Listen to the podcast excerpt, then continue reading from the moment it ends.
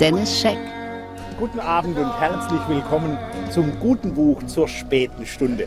Als allererstes heute möchte ich Ihnen den deutschen Autor empfehlen, der für mich zu meinen echten Beseligungslektüren zählt. Theodor Fontane. Aber von wegen Beseligung, der Mann würde mir was husten, denn Theodor Fontane erzählt keineswegs bloß harmlose Geschichtchen von Herzeleid und Ehebruch im alten Preußen. Sein Ziel lag weit höher. Er lieferte in seinen großen Romanen einen Spiegel der bestimmenden politischen und gesellschaftlichen Kräfte seiner Zeit und seiner Gesellschaft. Und er erfindet dafür Figuren so lebensnah und psychologisch glaubwürdig, dass sie einen ein Leserleben lang begleiten.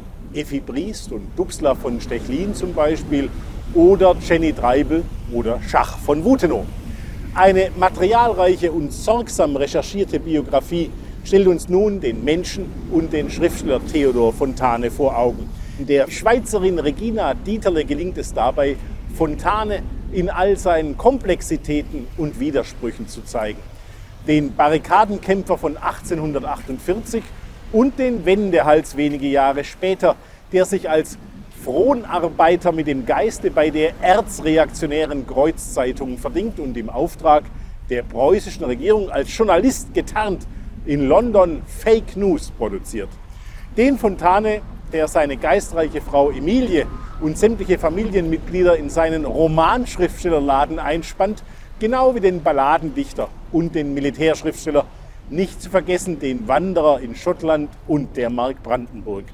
Regina Dieterle verschweigt nicht den Antisemitismus des alten Fontane, fragt aber auch, ob dieser Antisemitismus schlimmer war als der der meisten seiner Zeitgenossen, weist auf die am Ende des Zweiten Weltkriegs verlorenen Manuskripte Fontanes hin, die so etwas wie das Bernsteinzimmer der deutschen Literaturgeschichte darstellen.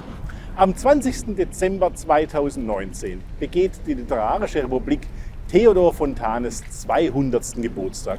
Die Jubelfeierlichkeiten haben jetzt begonnen und Dieterles Biografie ist die ideale Eröffnung des Fontanefests.